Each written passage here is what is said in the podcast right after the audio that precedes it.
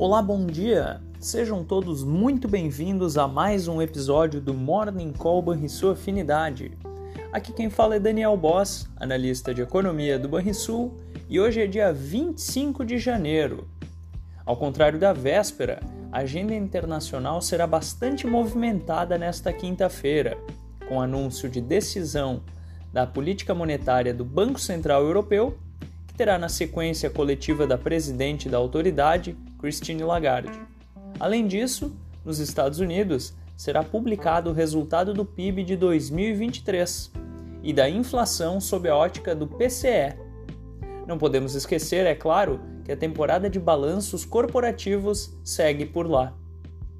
As bolsas internacionais têm direções divergentes nesta manhã, com os futuros em Wall Street em alta majoritária e as bolsas europeias em baixa, em meio à espera da decisão do Banco Central Europeu e, é claro, do PIB dos Estados Unidos, que deverá nortear o humor dos mercados.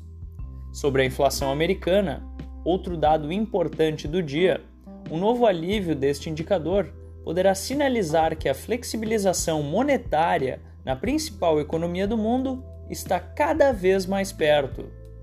Na véspera, vale lembrar as apostas majoritárias para o início do ciclo de corte apontavam para o encontro da autoridade americana em maio.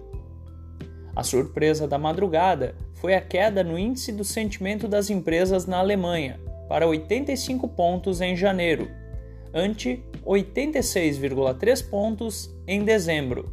Contudo, o euro e também a libra ganham força pressionando o dólar para baixo frente às suas moedas rivais. Entre as commodities, o petróleo amplia ganhos de ontem e avança mais de 1% em meio a persistentes tensões no Oriente Médio. Essas foram as notícias internacionais.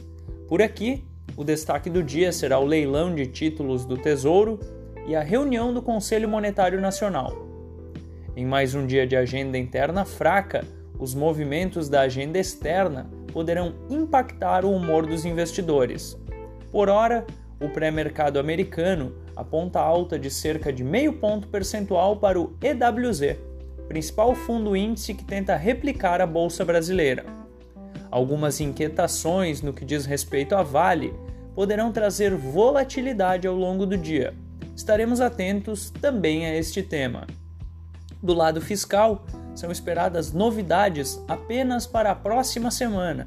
Isso por conta da convocação de uma reunião pelo presidente da Câmara dos Deputados, Arthur Lira, para o dia 29 de janeiro. Fechamento do mercado. O dólar encerrou a quarta-feira com queda de 0,47%, aos R$ 4,93. O euro ficou praticamente estável aos R$ 5,37 o Ibovespa caiu 0,35% aos 127.815 pontos.